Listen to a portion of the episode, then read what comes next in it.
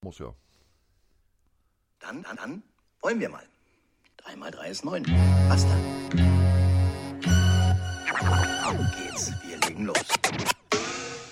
Special, special, special Alarm. Pille, Pille, Pille für den Mann. Die Pille für den Mann. Cover, cover, cover, free. Carsten Bengemann. Roman Motzkos. Mr. Jogwasher, Andreas Heddergott. Sollten wir nicht nur drüber sprechen, sondern machen wir auch. Das ist wie bei Pippi Langstumpf. 3 mal 3 ist nun mal 9.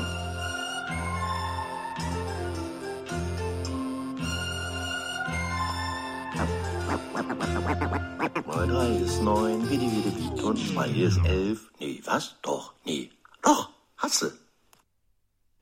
Hallo Carsten, hallo Roman, hallo Andreas, hallo Mike, liebe Pillenarius. Ich kann mir gut vorstellen bei euch drei, wie eure Cover-Free-Folge aussehen könnte. Die Pittsburgh Steelers bei den Cleveland Browns, die Chicago Bears bei den Detroit Lions und die Philadelphia Eagles bei den Kansas City Chiefs an Monday Night. Das war euer Daniel aus dem Freistaat Bayern. Ich wünsche euch ein schönes Wochenende und habt viel Spaß mit der neuen Folge.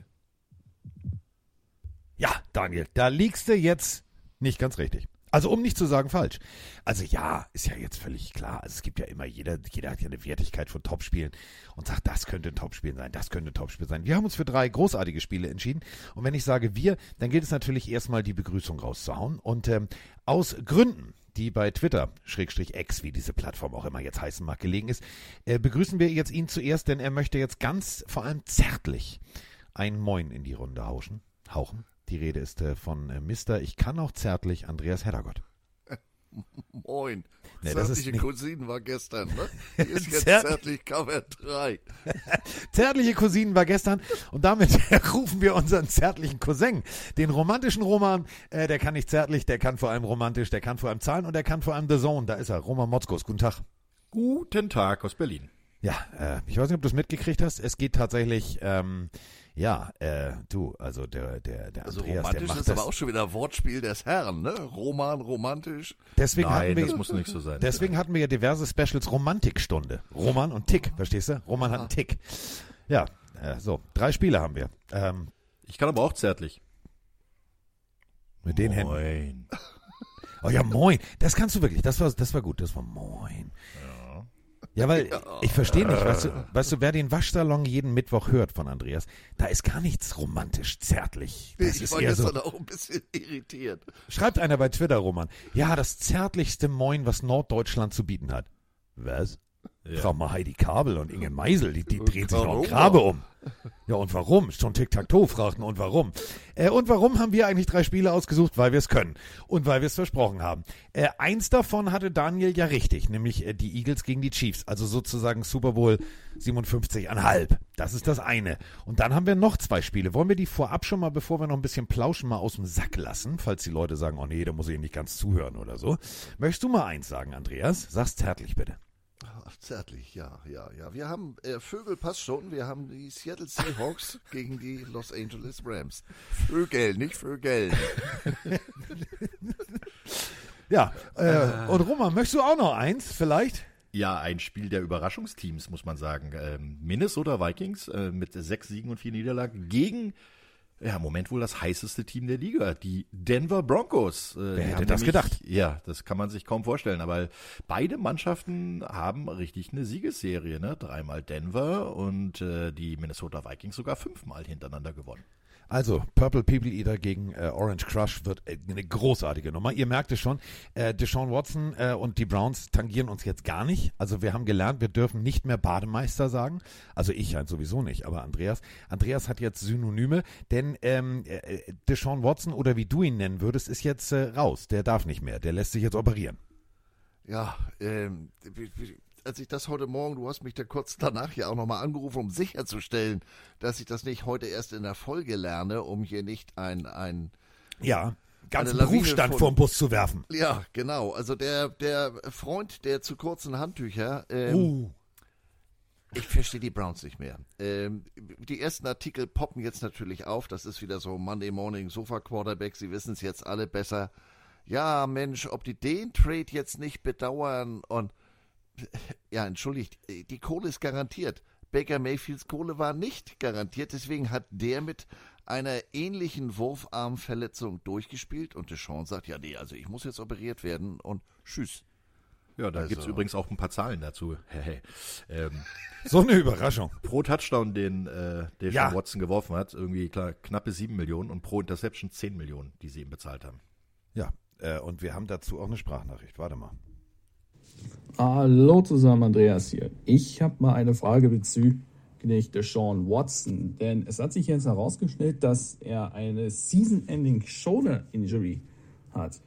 Ja, der stellt sich natürlich die Frage, wird das jetzt für die Cleveland Browns immer mehr zum Flop, weil allein, wenn ich schon gelesen habe, dass Stephen A. Smith gesagt hat, die Saison der Browns ist jetzt nicht mehr, mehr nicht mehr viel wert, genauso wie bei den Jets, anspielend auf die Verletzung von Rodgers. Denkt ihr, dass Stephen A. Smith damit zu weit gegangen ist oder kann man das schon so sagen? Schöne Grüße aus Duisburg, mach weiter so. Haut rein und ciao. Liebe Grüße nach Duisburg. Ich würde das nicht nur so sagen, ich würde das sogar in Schriftgröße 16 kursiv und unterstrichen in meinen Drucker printen. Also Drucker schicken, damit ich es printen kann. Weil ganz ehrlich, du hattest Baker Mayfield, den hast du mehr oder minder vom Hof gejagt. Dann hast du die Kohle in die Hand genommen, hast gesagt, jetzt holen wir den Mann der zu kurzen Handtücher, jetzt wird alles super. Und hattest aber einen Backup, der hieß Dobbs. Also wir sind nachher bei den Vikings, ne? Den hatten sie. Den haben sie vom Hof gejagt nach Arizona. Über Arizona ist er jetzt der Heilsbringer bei den Vikings. Und dann hast du den Fehler gemacht, und das ist ja so, wo ist die Motivation? Wenn du jetzt ein bisschen Zwicken und ein bisschen Auer hast, sagst du, ach, weißt du was, ich habe das Geld doch eh sicher, bleib ich mal zu Hause sitzen. Kann man eigentlich genauso wie Stephen A. Smith unterstreichen, oder? bin ja nur wirklich kein Freund von Stephen A. Smith, dem alten Lautsprecher, aber wo er recht hat, hat er recht. Also in beiden Fällen. Bei den Jets vielleicht sogar noch mehr als bei den Browns, aber um mal beim Thema zu bleiben, ja, natürlich, du hast Haus und Hof äh, äh, rausgegeben und, und äh, ihr kennt wahrscheinlich alle das Foto von dieser Schaufensterpuppe in Cleveland, äh, die ein Jersey anhat, äh, mit einer, ja, einer Schleppe, weil da hängen die immer das aktuelle Nameplate des nächsten Quarterback hinten dran. Und äh, jetzt können die ja schon mal weiter stricken. Wer weiß, wie kompliziert diese, diese, diese äh, Operation jetzt ist. Also, ich will das jetzt gar nicht ins Lächerliche ziehen. Wurfarm und so weiter, das ist für einen Quarterback ja nur echt äh, so ziemlich das größte Horrorszenario. Aber für die Browns ja nicht weniger. Aber es wird noch viel spannender. Äh, Browns kriegen auf jeden Fall mal richtig Spaß, also jedenfalls die Fans. Nicht nur, dass äh, Deshaun Watson nicht dabei ist, ähm, man hat sich dann vielleicht darauf eingestellt, äh, PJ Walker, der ja schon ein paar Spiele gemacht hat dieses Jahr, äh, wird jetzt derjenige sein, der spielt. Äh, äh, es wird jemand anderes. Dorian Thompson Robinson. Natürlich. Super. Also ich glaube, da dazu in diesem Spiel ist alles gesagt. Zu diesem Spiel ist alles gesagt. Und ähm, wir haben jetzt, pass auf, wir machen das jetzt hier mal ganz unabgesprochen. Wir hauen jetzt einfach mal, stellt euch einfach mal vor, das ist äh, Zirkus, wir sind Zirkus Roncalli eigentlich. So. Ohne Tiere, aber dafür mit großen Highlights. Und jetzt stellt euch einfach mal vor, das Licht in der Manege wird etwas dunkler. Der Schlagzeuger macht einen leichten Trommelwirbel. Und jetzt kommt eine Sprachnachricht, die ist nur für Roman. Und jetzt wollen wir mal gucken, ob Onkel Roman tatsächlich zahlen kann oder nicht. Ich drücke mal auf Play. Hallo Roman, Andi und vor allem auch Carsten. Hier ist Andi aus der Pfalz. Ich habe mal wieder was für Roman. Äh, ja, Hashtag Statistikgott. Ähm, Roman, was waren die vier der fünf meisten Punkteunterschiede in der NFL History? Gerade weil jetzt auch ähm, am letzten Spieltag so viele Spiele knapp entschieden wurden. Was denkst du? Wie hoch war der Punkteunterschied bei den vier der fünf häufigsten Punkteunterschiede in der NFL-Geschichte? Ja, viel Spaß bei Cover 3 and I'm the fourth. Ja, The Fourth. Wo darf ich anfangen? Ja, war mir klar, der braucht nicht mal überlegen. Leg los. Leg, leg einfach Also, los. Ich weiß es auch, aber du kannst loslegen. Die Leg los. größte, der größte Punktunterschied war sogar in einem Playoff-Spiel und das Ganze war 1940 und zwar haben die Chicago Bears gespielt gegen damals die Washington Redskins. Das Spiel ist 73-0 ausgegangen. Also das ist mal der, die Ansage, ne? 1940. Und dann haben wir Regular Season Games. Äh, da gibt es auch ein paar Spiele. Das letzte war am 6. November 1934. Und da gab es 64 Punkte Unterschied zwischen den Philadelphia Eagles und den äh, Cincinnati Reds damals noch. Ja? Äh, der nächste 62 Punkte Unterschied 1922 am 29. Oktober die Akron Pros gegen die Orang Indians, also mit Doppel-O Ja. vorne, ja. Äh, Dann haben wir noch die Chicago Cardinals, also die Vorgänger der Arizona Cardinals. Die haben äh, 60 Punkte gemacht, äh, Unterschied genauso wie die Rock Island Independence mit 60 Punkten gewonnen. Die Cardinals gegen Rochester Jefferson, das Ganze war 1923. Und dann 1922 gegen Evansville Crimson Giants. So, und äh, da waren so viele Namen drin, die äh, entweder belegt jetzt, dass unser vierter Mann, also der sich mal eben als vierter Mann selber aufgestellt hat, entweder das Buch Die Pille für den Mann nicht gelesen hat oder das ein oder andere Team-Special noch nicht gehört hat. Andreas, weil wir haben es gerade gehört, Arkron, da haben wir drüber gesprochen. Ja, bei dem einen oder anderen Namen klingelte tatsächlich was. Ähm, und ähm, insofern, ja, zuhören. Ich hatte das diese Woche auch. Da stellte auch wieder eine Frage, wo ich gedacht, äh, das haben wir die letzten drei Folgen im Auto und so weiter besprochen. Manchmal outet man sich dann von selbst. Aber gut, bei solchen darf, darf ich noch? Zahlensachen, Darf das- ich noch? Darf ich noch? Darf natürlich, Ich noch? natürlich. Um's, wusste ja um's abzuschließen, äh, der größte Super Bowl-Sieg. Die den müsstet Alaska Mammuts, achso, nein. Nein, nein, nein, nein, das ist nicht ganz so lange her. Das, ich habe den sogar live gesehen, also da könnt ihr vorstellen, dass es nicht ganz so lange her war. 1934, also. 1990, am 28.01. gab es ein 55 zu 10 der San Francisco 49ers gegen die Denver Broncos. Das war also der höchste Super Bowl-Sieg mit der größten Ja. Differenz. Also da haben wir alles zusammen. Da hat der Elwe mal doof aus der Wäsche geguckt. Apropos doof aus der Wäsche geguckt, wir haben noch eine Frage, weil wir sind ja auch, wir haben ja auch einen Bildungsauftrag, bevor wir uns mit unseren drei Spielen beschäftigen. Ich drücke einfach mal auf Play. Hallo ihr beiden, hier ist wieder der Markus aus dem schönen Landkreis Rostock und ich habe da mal eine Regelfrage. Ich schaue mir gerade äh, die Wiederholung des Spiels der Broncos bei den Bills an und folgende Situation im vierten Quarter. Die Broncos machen einen Touchdown und beim Point after Touchdown ähm, kann der Holder den Ball für den Kicker nicht richtig festhalten. Der Kicker kann den Kick nicht ausführen. Der Holder nimmt den Ball und läuft los. Okay, er wird gestoppt oder er verliert den Ball, die Sache ist durch. Was wäre denn aber gewesen, wenn der Holder jetzt mit dem Ball äh, in die Endzone gelaufen wäre? Wäre das dann äh, die One-Point-Conversion, also quasi als Ersatz für den Kick, der nicht funktioniert hat? Oder wäre es eine Two-Point-Conversion, weil er ist ja gelaufen, aber die war ja gar nicht angezeigt. Also wie viele Punkte gibt es da? Gibt es da Punkte? Äh, ja, würde mich mal interessieren. In diesem Sinne, Go Niners, bis bald. Gibt's- Germany, two points. Two Points. Erstmal gibt's auf den Kopf, das ist schon mal klar. Also wenn du als Holder da irgendwie durchkommst, kriegst du irgendwo einen verpult. Aber ähm, ja, wenn es schief geht, also für maximal zwei. Wenn die Defense den Ball erobert, gibt's auch zwei. Aber Andreas, ähm, äh, man könnte auch für einen gehen. Also wenn man sehr athletisch wäre. Ja, also Rocketman, ne? Du hebst ab. Deswegen heißt dieser, dieser misslungene Try ja auch Fire Call. Der zündet mal eben den Nachbrenner und springt durch die Goals. Ich glaube, dann wäre das auch einer. Ja, wenn der Ball tatsächlich sich dann noch durch die Ei, also durch die Stangen oben drüber bewegt, also wenn das so ein bisschen Jimmy Graham Ge- mit Gedächtnisdank wäre, dann wäre das was anderes, allerdings vorher nicht, äh, das geht eigentlich gar nicht, aber doch, Äh. vielleicht doch. Falsch. Wir Die spinnen doch noch mal rum. Ja, die einzige Chance, äh, einen Ein-Punkt-Safety äh, zu erzielen, ist nämlich, wenn beim Extrapunktversuch oder einer Two-Point-Conversion die angreifende Mannschaft, also die, die den Kick ausführen will, in der eigenen Endzone getackelt wird. Also Ja, praktisch das würde aber Safety bedeuten, der Long Snapper müsste den Ball 90 Yards nach hinten werfen. Dann wird er demnächst als Quarterback aufgestellt mit dem Ja. Hintern Richtung Spielrichtung. Auch Wer ist schön. er denn? Das ist Arsch, unser Quarterback. Nee, jetzt mal ernsthaft. Also das wäre tatsächlich die einzige Lösung. Also du merkst schon, wir gehen da ein bisschen, ein bisschen humorvoll ran. Also tatsächlich. One-Point-Safety. Long Snapper snappt den Ball zu weit. Stell dir einfach mal vor, es, es ist stürmisch, also so stürmisch, dass Schafe keine Locken mehr haben.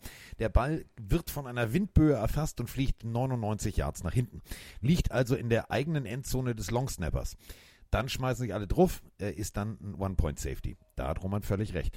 Äh, Two-Point auf jeden Fall natürlich, wenn der Ball vom Holder, Kicker, whatever aufgenommen wird und in die Endzone getragen wird. Wird er von der gegnerischen Mannschaft zurückgetragen, gibt es natürlich für die Gegner auch zwei Punkte.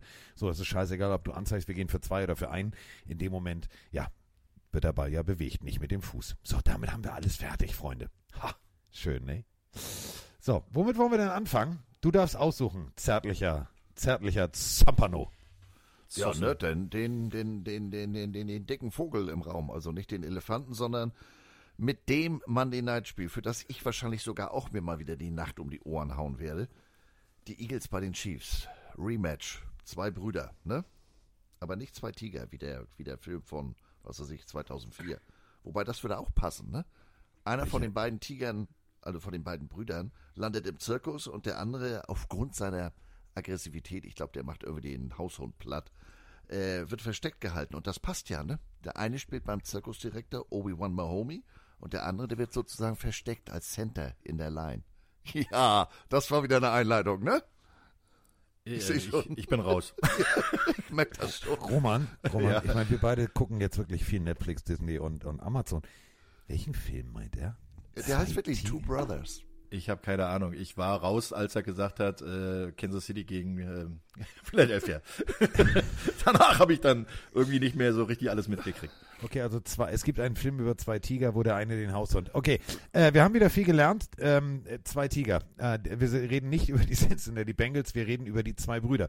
Und da müssen wir jetzt mal eine Sache klarstellen. Der eine ist Sexiest Man Alive und der andere datet eine Milliardärin, nämlich einen Popstar.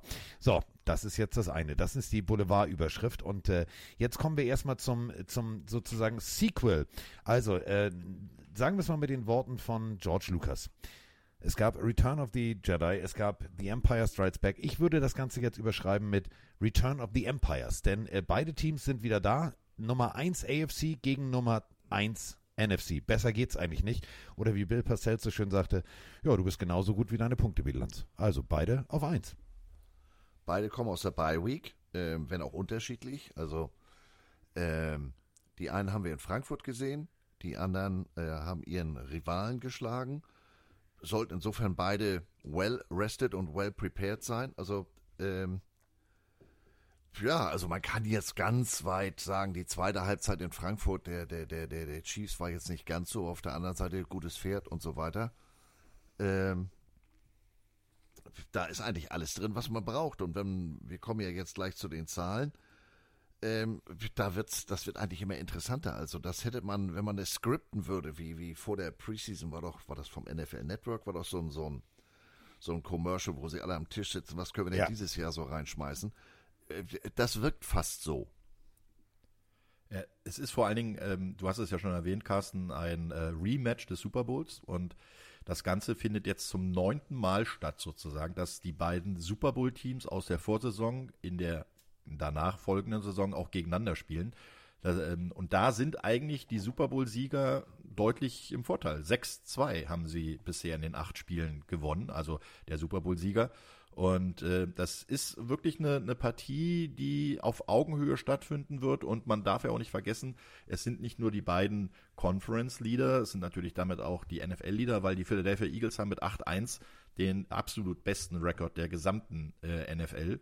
Und die Chiefs mit 7-2 dann auf Nummer 2 auch äh, dann die AFC natürlich dabei. Also das wird sehr, sehr interessant. Vor allen Dingen sind es ja auch, ähm, ich glaube, die Eagles haben noch so eine Familienpackung Rechnung offen mit äh, den, den Herren da in, in Rot ähm, und mit diesem komischen Indianer-Job und so weiter. Ähm, weil die wollen natürlich äh, auf jeden Fall äh, Revanche für den Super Bowl haben. Und die wollen auf jeden Fall auch sehen, dass sie ähm, setzt den Lauf, den sie haben, auch weiterhin durchziehen.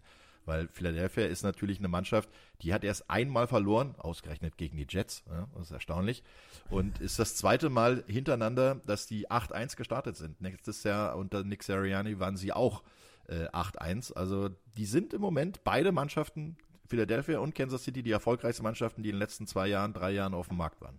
Wir haben gerade schon drüber gesprochen, ähm, die Chiefs äh, in äh, Frankfurt, das war jetzt eher so, ich sag mal so, nicht wirklich Chiefs Football, also man hat mehr oder minder von der Defense gelebt, da müssen wir auch gleich noch drüber sprechen, das hat sich gewaltig verändert in Kansas City, aber unter der Woche war natürlich Pressekonferenz und äh, da bin ich ja immer anwesend, die, zumindest digital, also ich fliege jetzt nicht kurz rüber, um an einer Pressekonferenz teilzunehmen.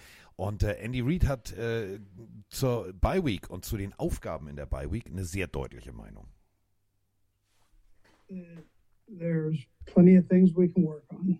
And, you know, it's, it's all great what the record is and that, but you know, the, the main thing that we focus, we don't care about that. We care about uh, improving on all three phases, and there's there's room to do that. Um, and Fraze does a great job with keeping us abreast during the after every game, and then um, uh, and then you you do you have a little bit more time to kind of uh, work on some things and look through them maybe a little a little slower pace, but um, but I would tell you yes, there, there's things that we we we can get better at. Ja, we can get better at. Also, lass uns erstmal über den Elefanten im Raum sprechen, den er sicherlich auch meint. Die Offense, also Patrick Mahomes äh, mit der niedrigsten Touchdown Rate und mit der höchsten Interception Rate seiner kompletten Karriere. Die Offense der Chiefs wirkt für mich nicht rund. Ja, äh, das Einzige, was bei denen rund läuft, und das ist genau eine der Schwächen, äh, die Philadelphia dieses Jahr hat, ist, äh, ist sein Tight End. Ähm, Philadelphia ist ja dieses Jahr im Pass, ich sag mal da in der Passverteidigung so rum, nicht im Pass Rush, aber in der Passverteidigung, da ist sehr viel Luft nach oben. Ähm, und ausgerechnet gegen, gegen, gegen den Tight Ends und äh, wenn bei, bei, bei den Chiefs überhaupt nichts mehr läuft, ähm, dann läuft es über Kelsey. Auf der anderen Seite ist genau das ähm, etwas, was wir in Frankfurt haben sehen können. Da war Kelsey mehr oder weniger ausgeschaltet. Also das ist machbar. Äh, und wäre besser aus Philadelphia Sicht, wenn ihm das am äh, Montag auch gelingen würde. Ja, man darf äh, nicht vergessen wirklich, dass die Chiefs ja immer von einem sehr hohen Standard kommen in Sachen Offense und äh, waren bisher die letzten Jahre immer weit vorne in Yards per Game, in Points per Game und so weiter. Aber dieses Jahr ist das längst nicht so. Also ja, Netto Yards per Game sind sie noch ganz okay mit 368 und ein bisschen was auf achter Stelle. Und ähm, sie sind aber bei den Receiving und Rushing Yards längst nicht auf dem Level, den die äh, Philadelphia Eagles haben. Kelsey habt ihr angesprochen, der hat jetzt knapp 600, 597 genau. Und dann kommen drei Wide Receiver dahinter mit Rice, Watson und Waldes Scantling. Die haben 378, 276, 249. Das ist eigentlich nichts. Wenn du dagegen die Philadelphia Eagles siehst, da haben Brown und Smith alleine schon zusammen 1538 Yards, davon Brown 1000. Ja, also 1005. Selbst der Titan Goddard hat mehr Yards als jeder Receiver der ähm, Kansas City Chiefs. Und das sind schon mal, ich sag mal, deutliche Unterschiede. Dazu kommt noch, dass beide eine negative Turnover-Ratio äh, Ratio haben. Also Chiefs minus 4 und die Eagles minus 2. Dass die überhaupt so gut dastehen, ist eigentlich ein Wunder. Vor allem, wenn man, und du hast es gerade gesagt, wenn man die Werte sich mal genau anguckt, hat Kelsey 31 mehr Targets als der Receiver auf Position Nummer 2. Das heißt, nimmst du Kelsey raus, äh, bricht dieses ganze System tendenziell zusammen und dann ist es halt auch kein Wunder, dass da teilweise Bälle bei sind, wo du sagst, oh, das ist aber nicht mal Holmes-lastig, das ist ja jetzt was ganz anderes. 17, 17 Turnovers abgegeben. Das ist äh, leider das schlechteste Team der NFL. Und wir reden von Patrick Mahomes und wir reden von, ja, wie äh, Andreas das immer so schön sagt, Obi-Wan Mahomi. Also wir reden eigentlich von dem, was noch vor zwei Jahren das äh, Beste seit geschnitten Brot war.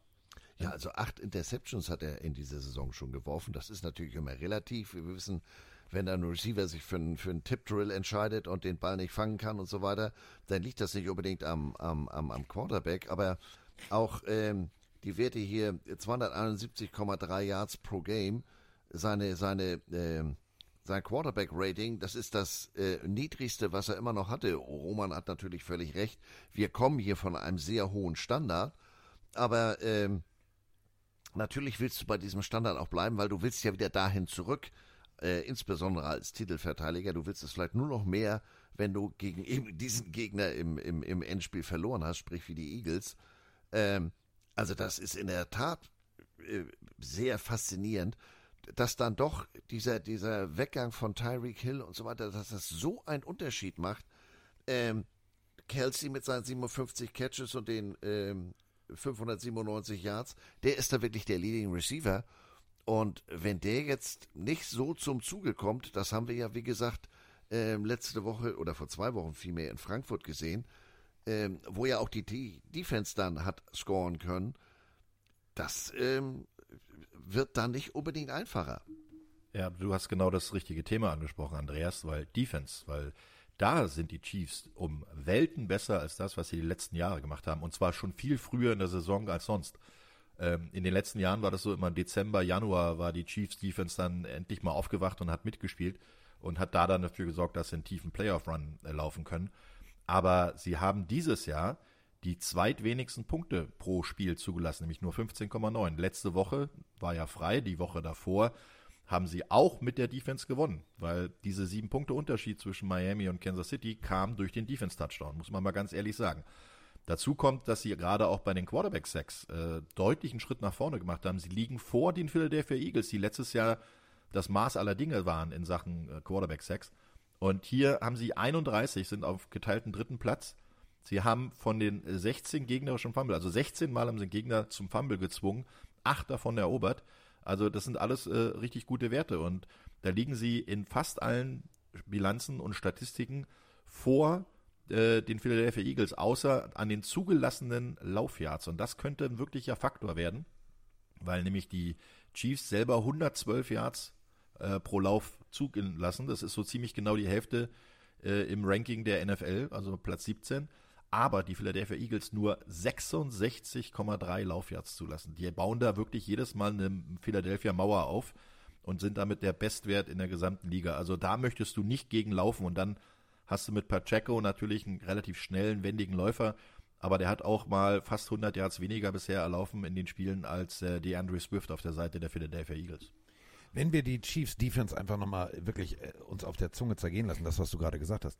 Man muss erstmal 31 Sex und auf Platz 2 liegend das Ganze hinkriegen, wenn man die niedrigste Blitzrate der NFL spielt. Und da sind wir eben bei dem Mann, den wir beide noch äh, live äh, sehen durften und kommentieren durften, wo wir beide gesagt haben, das wird mal ein ganz großer George Kalaftis, tatsächlich Sackleader mit sechs Sacks, dahinter dann Danner, dann Jones. Also die generieren den Druck tatsächlich nur über die Front Four und das musst du auch erstmal hinkriegen. Ja, und das ist auch das, was, was den Eagles äh, meiner Meinung nach die größten Probleme bereiten wird. Diese niedrige äh, äh, Blitzrate, die liegt da irgendwie was bei sich in den ersten sieben Wochen bei 27 Prozent. Und dann kommen die da trotzdem äh, äh, so durch, setzen den Quarterback auch bei Quarterback-Hits ähm, so unter Druck. Ähm, das ist ein Riesenproblem, weil nicht auf den ersten Blick sozusagen erkennbar. Du siehst den Blitz, du weißt, okay, da muss ich mich darauf einstellen. Aber wenn äh, außer Jones ähm, der Druck aus der zweiten Reihe kommt, da musst du dich ganz anders aufstellen. Wie, wie äh, muss ich den Quarterback da beschützen? Muss ich zusätzlich einen Running Back hinten in der Pocket lassen? Oder, oder, oder? Vor allem äh, Chris Jones kommt ja nun mal durch die Mitte und da sind wir jetzt bei dem Mann, der vielleicht die schönste Stimme der Eagles hat, aber die meisten Sacks bis jetzt zugelassen hat, nämlich sechs insgesamt als O-Liner. Jordan Malata. Der ganze, äh, ja, der ganze Kram auf der linken Seite, der wird natürlich äh, durchgetauscht. Also, wir haben es immer wieder gesehen. George Kanaftis äh, eigentlich rechts, dann wieder links, äh, Hannah links, dann eigentlich wieder rechts. Also, die werden immer wieder einen frischen Mann schicken und da muss tatsächlich, glaube ich, Malata auf dem Superman-Heft schlafen, beziehungsweise richtig gut frühstücken, denn der wird, glaube ich, ab Minute eins durchgehend Druck im Gesicht haben. Ja, du kannst natürlich davon ausgehen, dass gerade bei den äh, Geschichten, die äh, Mannschaften jetzt haben, die viel über den Defense-Line-Pass-Rush kommen, da zähle ich mal jetzt die 49ers dazu und auch die Kansas City Chiefs, dass sie halt so viel Druck vorne kreieren können, dass sie überhaupt äh, bis zum Quarterback kommen. Und äh, dafür kannst du dann aber nochmal ein herausheben bei der Defense, äh, bei der Offense-Line der ähm, Philadelphia Eagles, ist nämlich Lane Johnson. Der Typ lässt so gut wie gar nichts zu. Also Malata ist auf der linken Seite der Left Tackle. Da ist natürlich die Blindside von äh, Patrick Mahomes. Aber, ähm, äh, beziehungsweise Patrick Mahomes, das reichen da natürlich äh, von, von Jalen Hurts. Ähm, dann hast du aber auch ähm, Lane Johnson, der, ich glaube, gefühlt seinen letzten Sack vor drei Jahren oder sowas zugelassen hat und äh, den letzten Pressure auch vor äh, ungefähr zwölf Monaten äh, zugelassen hat auf seinen Quarterback. Also die eine Seite besonders toll, die andere Seite besonders anfällig. Und da wirst du natürlich sehen, über Malata und über Landon Dickerson, den letzten, linken Tackle und linken Guard, wird der meiste Druck kommen, weil Jason Kelsey in der Mitte lässt ja so gut auch wie nichts zu. Ähm, und das könnte ein Punkt aber sein, dann musst du wahrscheinlich ein bisschen mehr blitzen, weil wenn du auf der rechten Seite so eine starke Offense-Line hast, dann kann Jason Kelsey auch ins Double Team mit Dickerson auf der linken Seite gehen und Malata dann noch Hilfe vom Running Back bekommen. Dann haben sie da natürlich auch wieder Zeit. Und Jalen Hurts ist ja nun auch nicht gerade unbedingt der un, äh, immobilste, also der, der kann auch selber laufen. Der kann vor allen Dingen richtig gefährlich selber laufen, auch in der Nähe beim dritten und äh, vierten und eins oder ähnliches, den Tush-Push, den kennen wir auch alle inzwischen. Aber das kann durchaus äh, auch ein, ein, Vorteil sein für die Eagles, weil rechts ist zementiert, da passiert nichts. Links geben wir ein bisschen extra Hilfe und dann ist Jalen Hurts auf jeden Fall erstmal safe. So, auch die Eagles aus einer Bye kommt, also Sieg zu Hause gegen die Dallas Cowboys und nach dem Sieg, ja, wurde ähm, der Head Coach der Eagles gefragt, ja, aber was, äh, wie definieren Sie denn eigentlich Ihre Offense? Wie spielen Sie Offense? Und seine Antwort, ja, die bringt es eigentlich auf den Punkt. Ja, wir spielen physischen Football und das hat man heute Nacht gesehen. Ähm, ich finde tatsächlich, es ist ja nicht nur physisch, es ist sehr ausbalanciert. Wenn du mir überlegst, äh, vor der Saison viele Jahre, Abgang, Running Back, okay, was, was erwartet uns jetzt? Ich finde immer, das ist so eine ausbalancierte, sehr, sehr gut eingestellte Offense mit äh, ja, ein bisschen Sahne obendrauf und die Sahne ist tatsächlich AJ Brown. Also wenn du den noch oben drauf legst auf dieses Offensivkonstrukt, der Typ sah ja selbst gegen gute Secondaries, und ich rede jetzt wirklich von guten Secondaries wie die Jets oder die Cowboys, immer wie so ein Difference Maker aus. Ja, also der fängt im Schnitt äh, 7,4 Pässe ähm, pro Spiel, macht im Schnitt 111,7 Yards. Ähm, Roman sagt es schon, hat die 1000-Yard-Marke schon äh, gecrackt. Sechs Touchdowns. Ähm, aber auch dahinter, Devonta Smith liegt ja auch nicht so viel ähm, dahinter, also in der Yardage schon. Aber auch der macht knapp fünf Receptions pro Spiel. Und ähm, es war, ich weiß nicht mehr, welches Spiel das war. Es gab eigentlich nur ein Spiel, wo AJ Brown jetzt nicht das Hauptziel war. Und das wurde natürlich dann auch von den Kameras in der Teamzone, weil er sich bei seinem Quarterback bescherte, entsprechend ähm, eingefangen, bescherte, beschwerte. Und ähm, ja, aber die verteilen das. Und aber einer dieser ähm, Verteiler, hätte ich fast gesagt, einer dieser Passempfänger, der fällt nun leider aus, weil der sich die, die, die, die das Handgelenk da verletzt hatte, ich glaube sogar gebrochen. Der Typhon äh, Goddard fällt aus. In einer perfekten Welt würde jetzt ein Missouri Tiger ähm, zum Zuge kommen, nämlich Albert O, aber der ist in der, in der Tight End Rotation erst an drei oder vier, also ich glaube, den sehen wir nicht. Aber Tight End kann natürlich auch, wir sprachen eben über den, den, den zusätzlichen Schutz, den man vielleicht auf der linken Seite in der Offense Line braucht. Tight End kann in diesem Spiel so oder so eine entscheidende Rolle spielen auf beiden Seiten. Also Kelsey auf Seiten der Chiefs und wer immer auch sich jetzt äh, hinter oder für Goddard auf dem Platz äh, einfindet, entweder als Passempfänger oder äh, zusätzlicher Schutz für die Pocket. Roman, wir haben vor dem äh, Miami Kansas City Spiel in Frankfurt ganz oft drüber gewitzt und gesagt, Alter, wie soll man bitte, wie soll man bitte the Cheater, wie soll man bitte Tyreek Hill irgendwie äh, covern, der wird hundertprozentig wirklich den Unterschied machen. Man muss da an dieser Stelle jetzt mal die Secondary der Chiefs loben, denn die haben tatsächlich den Geparden einfach mal in den Käfig gepackt. Der hat ja gar nicht stattgefunden. Ist das das probate Mittel gegen AJ Brown? Nee, äh, weil es ein ganz anderer Spielertyp ist. AJ Brown ist physisch, der ist stark, der ist groß, der ist äh, für seine Größe und seine, sein Gewicht relativ schwer. Und den kannst du halt auch in, Man-to-Man -Man oder auch in der Zone immer wieder einsetzen, weil der, der kann halt ähm, sich separieren durch seinen Körper. Und wenn du als Cornerback hinter dem äh, Receiver bist und der hat auch noch lange Arme, dann hast du gar keine Chance ranzukommen, außer über ein Pass Interference. Weil wenn, wenn der Quarterback das Ziel AJ Brown sieht, und zwar mit seiner Nummer, dann hast du eigentlich schon fast sicher eine Completion. Und wenn du so einen großen physischen Receiver hast, das ist ein ganz was anderes, als wenn du so einen kleinen, wendigen wie äh, Tyreek Hill hast, und Tyreek Hill läuft unheimlich viel Motion, kommt aus der Motion, probiert mit Geschwindigkeit die Sachen vorzuziehen. Und ähm, AJ Brown ist dann doch eher der, der klassische Outside Receiver, der aus dem Stand kommt, also aus einem ganz normalen Stand. Den kannst du auch ganz schwer vorne an der Line of Scrimmage halten mit dem Bump and Run, weil der halt einfach groß und physisch ist. Und äh, da hast du eigentlich nicht den, den passenden Gegenpart dazu. Da müsstest du an der Line schon einen Linebacker stellen und dahinter dann äh, einen Cornerback und damit hast du dann schon Probleme, weil dann hast du ja schon einen Mann aus der Mitte rausgezogen. Also das geht nicht. Wer tatsächlich der passende Gegenspieler sein könnte, ist Darius Sweet. Der ist Need, der beste Cornerback, den die Chiefs momentan haben. Wenn du die Statistiken anguckst, dann sagt man so, Ui, das ist schon beeindruckend. Unter anderem, ja, einfach mal äh, gegen Miami. Null Yards zugelassen auf seinen direkten Gegenspieler. Also da wird hundertprozentig irgendjemand äh, sagen, äh, wenn es darum geht, AJ Brown zu covern, ich mach's, ich mach's. Und der wird Snead mit Nachnamen heißen. Wenn wir jetzt mal ähm, uns die Eagles Offense gegen die Chiefs Defense angucken, dann wissen wir natürlich ganz klar, alles klar, da gibt's natürlich einen Swift. Nicht, also ihr wisst schon, den richtigen Swift, also den Running Back Swift. Ähm, ganz oft das Kurzpassspiel, so ein bisschen so der Dump-Off-Pass hat die Eagles in den letzten Wochen gerettet. Ähm, ich bin ehrlich gesagt ein bisschen hin und her gerissen, wenn ich jetzt mir einen Favoriten überlegen müsste, basierend auf dem, was ich in den letzten Wochen von den Eagles gesehen habe, offensiv. Das wird eine schwere Nuss, glaube ich. Ja, bin ich Wort für Wort bei dir. Genau, äh, ja, man hat die Cowboys geschlagen, was ja auch immer emotional eine besondere Sache für Philadelphia ist, aber das war jetzt auch nicht so überzeugend. Ähm, und ich fürchte mal, Montagnacht äh, die Emotionen in Kansas City, äh, ich war nun schon mehrfach in dem Stadion, das wird laut, das wird richtig laut. Ähm, das wird eine ganz, ganz schwere Aufgabe und ich sehe einen leichten Vorteil für Kansas City. Ich nicht. ich nicht. Ja, Nein, ist ja, es war mir klar, dass Roman sagt, ich nicht, denn eigentlich spielen die Eagles ja auch nicht Erster und Zehn, sondern sie spielen nur Erster und Neun. Also diese ganze Variante, natürlich der Tush-Push, Properly Shove, der, der hilft, der hilft. Ähm, aber du musst den Ball auch erstmal diese, dann die neun Yards bewegen. Und tatsächlich mit dem Druck, der da vorne kommt, also ich, ich bin ein bisschen wirklich verliebt, denn es heißt ja Defense wins Championships. Ja, Wir haben immer, genau, wir haben immer die, die, die, ersten drei Viertel der Saison gesehen, ja, nee, alles klar, das funktioniert nicht. Jetzt ruft mich hier dein Bekannter hier an, Roman Hartmut. Nee, rufe ich jetzt nicht, Tyler kann ich Nee, jetzt das machen wir später. Das machen wir später. Ähm, Genau. Wir haben immer gesehen, dass die Defense so spät aufgewacht ist, dann aber mehr oder minder dem Team doch noch einen Playoff-Run garantiert hat. Jetzt ist es komplett andersrum. Mahomes struggelt, wirft Bälle wo dahin, wo eigentlich plötzlich gar keiner steht, außer dem Gegner.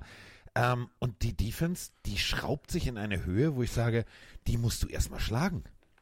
Ja, das, das stimmt schon. Ähm, das Problem ist bloß, dass im Gesamtbild die Philadelphia Eagles deutlich besser, finde ich, in den Zahlen sind als äh, die Chiefs. Also die Chiefs geben noch ein paar mehr Bälle her. Ähm, die Eagles haben die beste Third Down Offense, die beste Fourth Down Offense. Sie sind ähm, in der Total Offense besser. Sie haben weniger Bälle abgegeben. Die Defense ist auch gerade gegen den Lauf unheimlich stark. Und sie lässt halt auch nicht viel mehr Punkte zu als äh, die Defense der äh, Kansas City Chiefs.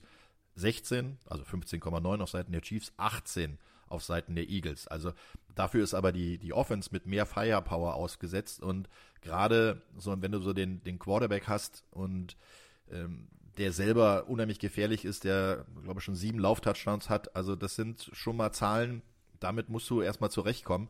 Und außerdem haben die Eagles, glaube ich, immer noch ein, äh, ja, ein, ein, ein Stachel, der tief bei ihnen sitzt, weil seit äh, Andy Reid weggegangen ist von den Philadelphia Eagles, hat er viermal gegen die Philadelphia Eagles gespielt als Head Coach bei den Chiefs und hat alle vier Spiele gewonnen, äh, inklusive dem Super Bowl letzten Jahres. Und äh, das wollen die Eagles, glaube ich, dieses Jahr endlich mal umdrehen. Wobei es ist ja nur ein Regular Season Spiel und äh, die Eagles bleiben trotzdem sehr wahrscheinlich auf der Nummer 1, wenn sie ähm, das Spiel verlieren sollten. Dann haben sie 8-2. Äh, naja, dann müsste Detroit schon gewinnen und dann wäre Detroit auf einmal ganz vorne. Aber die Chiefs äh, sind ihnen im Moment so ein bisschen die Nemesis, so das, das, das Kryptonit, da, was sie haben. Sie konnten einfach nicht gewinnen in den letzten Jahren. Und das wollen sie definitiv ändern. Und dafür ist eine hohe Motivation da und auch sehr, sehr gute Voraussetzungen, wenn man auf die Zahlen guckt. So, dann müssen wir natürlich jetzt mal tippen. Trommelwirbel. Ich fange mal an. Mit dem Trommelwirbel meine ich. Ähm, tü, tü, tü. Ich bin mir ehrlich gesagt nicht sicher. Mein Bauch sagt Chiefs, mein Kopf sagt Eagles und ich muss mich irgendwo in der Mitte treffen. Und äh, ich tue es jetzt. Ich tue es. Trotz der Lautstärke Arrowhead, trotz dem Krawall und Remi Demi. Die Offense der Chiefs hat mich ein bisschen enttäuscht in den letzten Wochen. Das ist für mich nicht Mahomes äh, Highlight Backyard Football. Das ist mehr so ein bisschen, ja, bisschen suboptimal, was da läuft. Deswegen glaube ich tatsächlich, dass die, dass die facettenreiche Offense der Eagles da den Unterschied machen wird. Und äh, so, ich, ich gehe mal so mit so einem 28, 21. Ich gehe mal mit dem und ich hole jetzt mal ganz tief raus, die sogenannten Intangibles, also Sachen, die du nicht messen kannst. Und ich glaube, äh, äh, mal ganz platt gesagt, Stammtisch, irgendwie kriegt Mahomey das wieder ge Schissen? Jetzt, genau das wollte ich sagen, aber ich wollte es vermeiden. Kriegt er das wieder hin? Ähm, frag mal in Buffalo, in letzter Sekunde das Ding noch wieder zu drehen. Es wird eng, es wird, glaube ich, nicht so high-scoring, wie man, äh, wie man das jetzt meinetwegen noch letztes Jahr, wie man es zum Beispiel im Super Bowl noch gesehen hat. Was weiß ich, 27, 24, aber leider für die Chiefs. Nein. Nein. Ich, ich bin diesmal auf Seiten der, äh, des äh, meines guten Freundes Carsten Spengler. Ja, das. Nicht, dass du weniger guter Freund wirst, Andreas, aber ähm, ich glaube, ich glaube einfach, die, die Zeit ist reif dafür, dass die Eagles mal Ja. jetzt gegen die Chiefs gewinnen. Und das wird ein gar nicht mal so ein High-Scoring-Game werden, glaube ich. Ähm, ich. Ich gehe mal so auf ein 21-17. Ja, für die Chiefs. Äh, für, die- für die Eagles natürlich so. Ja. So. Ja, damit haben wir, die, wir, wir haben wir das schon mal fertig. Ähm, so, kommen wir äh, dann jetzt zu meinem persönlichen Lieblingsspiel. Also, die Purple People Eater gegen The Orange Crush. Oder wie ich sagen würde, The Backyard Boys. Denn ganz ehrlich, guckst du dir den Russell Wilson an, der plötzlich wieder Russell Wilson ist, der macht wieder Plays wie früher im Hinterhof. Ich laufe nach rechts, ich laufe nach links, irgendeiner läuft sich frei. Okay, das ist das Play. Äh, nee, wir wollten. Halt die Fresse, wir spielen jetzt genau das, was ich dir sage. Ich laufe nach hinten, du, irgendeiner läuft sich frei, kriegt einen Ball. Alles klar, auf eins. So, und genauso macht es auch Joshua Dobbs auf der anderen Seite. Der sagt sich, Playbook habe ich erst halb gelernt, ist ja auch kein Wunder in der Kürze der Zeit. Aber wir machen einfach mal was völlig Raffiniertes. Ihr lauft euch frei, ich gucke, wer frei ist und dann werfe ich den Ball dahin. Und diese beiden Offenses treffen aufeinander. Geiler geht's doch nicht. Man sagt doch immer, also das ist ja so eine Phrase im Football, it's not rocket science, das ist keine Raketenwissenschaft. Ja, da haben sie aber die Rechnung ohne Joshua Dobbs gemacht. Der hat nämlich wirklich was entsprechendes studiert und ähm, wir hatten es ja in der Einleitung schon gesagt, dass der ja die letzten drei Jahre ähm, so einiges äh, an den, der einmal crisscross the USA, also von Cleveland rüber nach Arizona und jetzt ist er wieder im hohen Norden, mehr oder weniger in der Mitte äh, und hat ja ganz schnell in den ersten beiden Spielen ähm, musste er auf den Platz, also im ersten Spiel ja völlig unerwartet, als Kirk Cousins sich ähm, verletzte. Der hat in der Woche nicht einen einzigen Rap mit der Starting Offense gemacht. Das wurde ja von den, von den Kameras auch eingefangen und ähm, habe dazu einen Artikel gelesen, was mir so gar nicht bewusst war. Die Cadence, sprich der Sprachrhythmus, wenn die die Defense jetzt Offside, Offside äh, locken wollen oder so, dann heben sie die Stimme mal an, so hart, hart, hart, hart oder sowas. Das kannte keiner von denen. Die haben seine Stimme nicht gehört. Und umgekehrt hat der sich genau darauf vorbereitet. So nach dem Motto, ja, die Plays, die lege ich mir heute unter das Kopfkissen, dann kann ich die morgen früh. Aber ich muss jetzt hier versuchen, mich, dass ich so ähnlich, so möglichst gleich wie Kirk Cousins klinge. Und ähm, wenn man so sieht, was der letzte Woche gemacht hat, sein erstes komplettes Spiel, jetzt hat er noch eine Woche mehr, wo er mit der Offense äh, trainieren konnte. Also auf das Spiel freue ich mich richtig. Ich glaube, der dreht richtig frei. Ja, das sind äh, interessante Begegnungen, weil beide Mannschaften auch einen richtigen Lauf haben. Ne? Da haben wir ja angesprochen, äh, die Minnesota Vikings sind die Mannschaft aktuell mit der längsten Siegesserie, nämlich fünf in Folge und äh, sechs aus den letzten sieben, nachdem sie ja 0-3 gestartet sind. Also da haben alle schon gesagt, ja, und Kevin O'Connell hat so ein bisschen seine Magie verloren und Kirk Cousins, ja, der ist ja auch einer, der nicht die Primetime-Games gewinnt. Wenn man jetzt aber mal zusammenzählt, Kirk Cousins und Joshua Dobbs gemeinsam haben 21 Touchdowns geworfen. Das sind die meisten äh, Touchdowns äh, gemeinsam, also aller Quarterbacks in einem Team nach den ersten zehn Wochen und dabei auch noch ähm, sieben verschiedene Receiver angeworfen.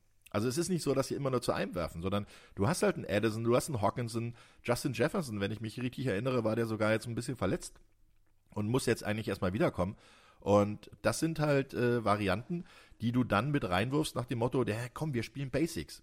Und dieses äh, Freilaufen auf 1 Downset hat, das funktioniert. Das kann man wirklich machen, auch auf dem Level der NFL, weil du hast ja ein paar Sachen, die du automatisch spielst. Ja? Ist der Cornerback 10 Yards tief, dann probierst du nicht an ihm vorbeizurennen, sondern du probierst vor ihm zu bleiben und dich anzubieten. 8 Yards tief, Hook, zack, äh, First Down. Alle so eine Sachen kannst du, das wissen auch alle NFL-Spieler inzwischen und alle College-Spieler, äh, sowas hast du, ein Automatic. Oder wenn der ganz vorne an dir dran steht, will Bump and Run spielen, erwischt dich nicht, läufst du gleich ein Go und der Quarterback legt ihn einfach mal in die Luft und dann, ja, die hoffen wir mal, dass das alles klappt. Also so eine Sachen funktionieren. Und äh, Joshua Dobbs ist halt auch einer, dem, dem ist es auch egal. Der, der spielt einfach nur, weil er spielen will. Der hat, als er in Arizona war, ist er mal durch einen Fanshop gelaufen, wollte ein Trikot kaufen, war sein Name noch gar nicht im Computer drin. Äh, jetzt haben sie ihn schon wieder rausgenommen, jetzt ist er aber noch nicht bei Minnesota mit drin. Also das sind auch interessante Sachen, dass du so eine Sachen erstmal en- entwickeln kannst und dass so ein Spieler, dem es völlig egal ist, wo er spielt, Hauptsache ich, ich mache das einfach, was der Coach sagt und es wird schon klappen. Vor allem Joshua Dobbs letzte Woche habe ich mit Mike drüber gesprochen, gab es ein großartiges Video, der musste mehr oder minder vom Hausmeister zum Lockerroom geführt werden, weil er die Wege in den Katakomben nicht kannte und sich verlaufen hatte. So. Trotzdem irgendwie eine Performance hoch 10. Denn ich glaube, manchmal ist es ja auch so dieses Ding, der hat ja innerlich gar keine Erwartungshaltung, also diesen Druck nicht. Weißt du, der sagt sich, ja, ich bin jetzt hier und wenn es klappt, klappt's. So, und das ist ja eben das Schöne. Tatsächlich Luft- und Raumfahrttechnik studiert, mehrere Praktika bei der NASA abgeliefert. Also sagen wir es mal so, der Mann, äh, der weiß, wo äh, zwischen den Ohren wirklich was ist, nämlich bei sich. Also das ist schon wirklich phänomenal. Und wenn man dann bedenkt, ähm, erste Woche musste er sogar an der Seitenlinie. Äh, Kirk Cousins war verletzt, der Backup äh, sollte jemand anders sein äh, der sich dann auch verletzt und plötzlich drehen sich alle um und sagen, Joshua, setz mal einen Helm auf, geht jetzt rein. Äh, kann ich erstmal mit dem Center ein paar Snaps üben? Das wäre vielleicht cool, weil ich kenne den gar nicht. Wer ist denn hier der Center? Von der Nummer her würde ich sagen, du, äh, mach mal bitte. So eine Du- Situation, das ist schon, das ist schon paradox. Übrigens, äh, Through the Air, ne, auf, auf Thema NASA. Äh, die Vikings sind im Passing Yards per Game an Nummer 3 mit äh, 272 und haben vor allen Dingen die meisten äh, Completions über 20 Yards nach den ersten 10 Wochen. Gemeinsam mit Houston, nämlich haben die 43. Da siehst du schon mal, wie das Playbook ausgelegt ist. Das, das ist Risiko. Kevin O'Connell möchte gerne Risiko spielen. Lässt, hat er mit Kirk Cousins gemacht. Der war bis zu seiner Verletzung der Quarterback mit den meisten Yards und ähm, hat auch viele Touchdowns geworfen und jetzt macht das halt mit Josh Dobbs. Das pa- passt schon. Und eine, eine Frage habe ich übrigens an euch noch. Was meint ihr, welch, welche Mannschaft, ja genau, welche Mannschaft kann bei dritter und vierten Versuch und eins, also Short, die höchste Conversion Percentage vorweisen? Da du die Frage jetzt stellst und nicht bei dem Spiel davor. ja, also fällt eine Mannschaft raus. Genau, in die Falle wäre ich gelaufen. Ja, Äh, hat jeder, hat jeder auf der Uhr, oder? Minnesota ist sowieso nicht so, nee, und Denver auch nicht, äh, nee, nee. Äh, ja klar, Philadelphia. Nee, Philadelphia ist zwar die beste Mannschaft bei insgesamt Third Downs, aber bei kurzen Versuchen, dritter und vierter und eins, ist Minnesota mit 88,9 Prozent die beste Mannschaft und an Nummer zwei Denver mit 86,7. Wer hätte es gedacht? Passt ja auch. Ähm, der Jefferson, wie du ganz richtig sagst, der ist jetzt erst wieder ins Training eingestiegen. Der Leading Receiver ist zurzeit wirklich der Tight End, Hawkinson. Und den hat Dobbs letzte Woche aber mal richtig bedient. 15 Mal hat er ihn gesucht, 11 Mal gefunden, 134 Yards. Und das passt ja zu dem, was Carsten eingangs sagte. Ja, wenn gar nichts geht, dann ist, äh, muss man ja nur mal vor allem bei Dallas die letzten Jahrzehnte nachfragen und aktuell die letzten Jahre ja auch bei Philadelphia, wenn gar nichts geht, oder wie war das andere Team? Kansas City. Wenn gar nichts geht, äh, dann geht der Tight End und auch das klappt ja bei den Vikings hervorragend. Vor allem, wir müssen eine Sache mal wirklich, das wollte ich nochmal so deutlich sagen. Überleg mal, Houston und Minnesota. Beides jetzt Hochburgen, Hochburgen der NASA-Technik. Houston hat die NASA selber und die Außenstelle ist jetzt in Minnesota. Ich finde tatsächlich Houston, das. Minnesota hat kein Problem. Ja. Oh. Aus der Hüfte. Alter, Alter, der kam aber zack. Da ist ja, boah, da, du machst die Autoren arbeitslos. Andere. Leute überlegen Ja. sich sowas ja. wochenlang für einen Gag und du so mal eben im Vorbeigehen. Ja. Ähm, wir haben ich. gerade, wir haben, wir haben, Wallas kann. Apropos Wallas kann. Jordan Addison äh, als Rookie eingesprungen für Justin Jefferson, mehr oder minder in die Rolle äh, Receiver Nummer 1. Ja, 69 äh, Reception letzte Woche. Man merkt tatsächlich, der wird auch immer mehr zum Faktor. Also drittes Spiel in Folge mit fünf Catches plus. Das ist äh, ja der Dreh- und Angelpunkt. Also wenn der und Hawkinson funktionieren, dann wird das relativ schwierig für Denver. Ja, Denver, und da müssen wir jetzt mal drüber sprechen, haben eine extrem richtig gute Secondary. Aber vorne ist eher so, ich will nicht sagen Drehtür, aber schon fast roter Teppich. Hilft der liebe Gott. Denver immerhin äh, in den letzten zwei Spielen mit neun Takeaways. Aber wie du ganz richtig sagst, das passierte eher äh, in, der, in der Tiefe des Raumes als vorne. Ähm, was übrigens bei, ähm, um Denver jetzt noch mal ganz kurz zur Seite zu stellen, du hast ja Addison und Hawkinson angesprochen.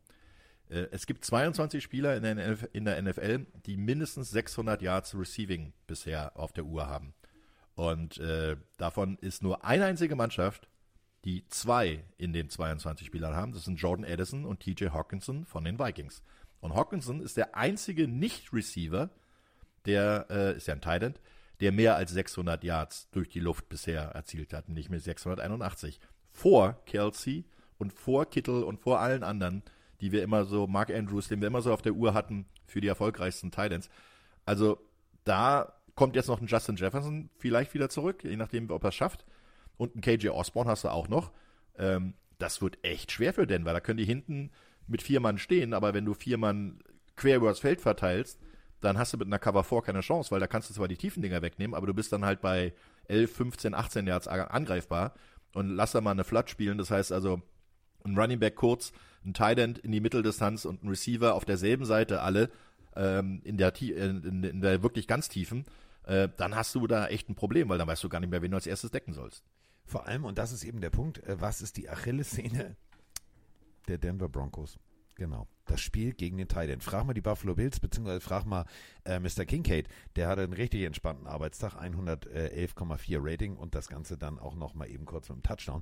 Also, wenn ich jetzt rein theoretisch der Offensivkoordinator der Vikings wäre, würde ich sagen, okay, komm, äh, TJ, kommst du mal in mein Büro? So, du weißt es noch nicht, aber du hattest letzte Woche schon elf. Lass uns doch mal versuchen, ob du mal die 14 Receptions voll machst und vielleicht schaffst du ja auch mal 200 Yards. Das wäre super. Denn äh, ganz ehrlich, wenn du mit den Vikings so offensiv spielst wie in den letzten Wochen, nämlich zeitintensiv, souverän und vor allem von Dobbs einfach kreativ geführt, wird es ganz, ganz schwierig für Denver. Auf der anderen Seite muss Denver natürlich mit ihrer eigenen Defense äh, erstmal diese äh, Offense äh, versuchen zu stoppen. Ich finde, ich sehe hier, ich sehe momentan noch in unserem Gespräch einen Vorteil auf Seiten der Vikings, denn ähm, Vikings Defensive, da sind wir jetzt auch bei einer ganz großen Hausnummer, nämlich bei dem Sackleader der NFL und dann sind wir bei einem Quarterback, der gefühlt jedes Spiel mehrfach zu Boden geht, nämlich bei Russell Wilson. Also offensivtechnisch musst du auch erstmal gegen diese Purple People Eater gegenhalten. Ja, also ein Highscoring, äh, äh, ein Shooter, das wird Denver nicht mithalten können, ähm, denn auch wenn Russell Wilson jetzt insbesondere im Spiel gegen Buffalo wieder äh, doch sehr an alte Zeiten erinnert hat, ähm, hat er in den letzten fünf Spielen äh, nicht einmal die 200 Yard Passing ähm, reißen können. Und ähm, wie du ganz richtig sagst, auf der anderen Seite äh, steht Danielle Hunter, Sack Leader mit, mit 11 und 14 Tackles for Loss, ist er auch der äh, League Leader. Also ähm, insgesamt der Leading Receiver bei Denver, Cortland Sutton mit 433 Yards, also da kriege ich jetzt nicht gerade Angst, muss ich gestehen.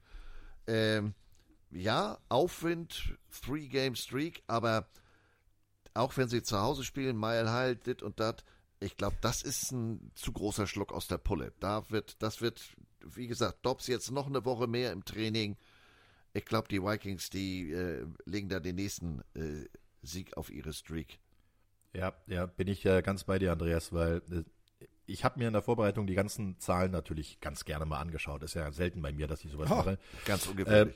Äh, ja, und mir, mir sind da ein paar aus dem Game Release der Denver Broncos äh, rot ins Auge gefallen. Also wirklich geschossen ins Auge.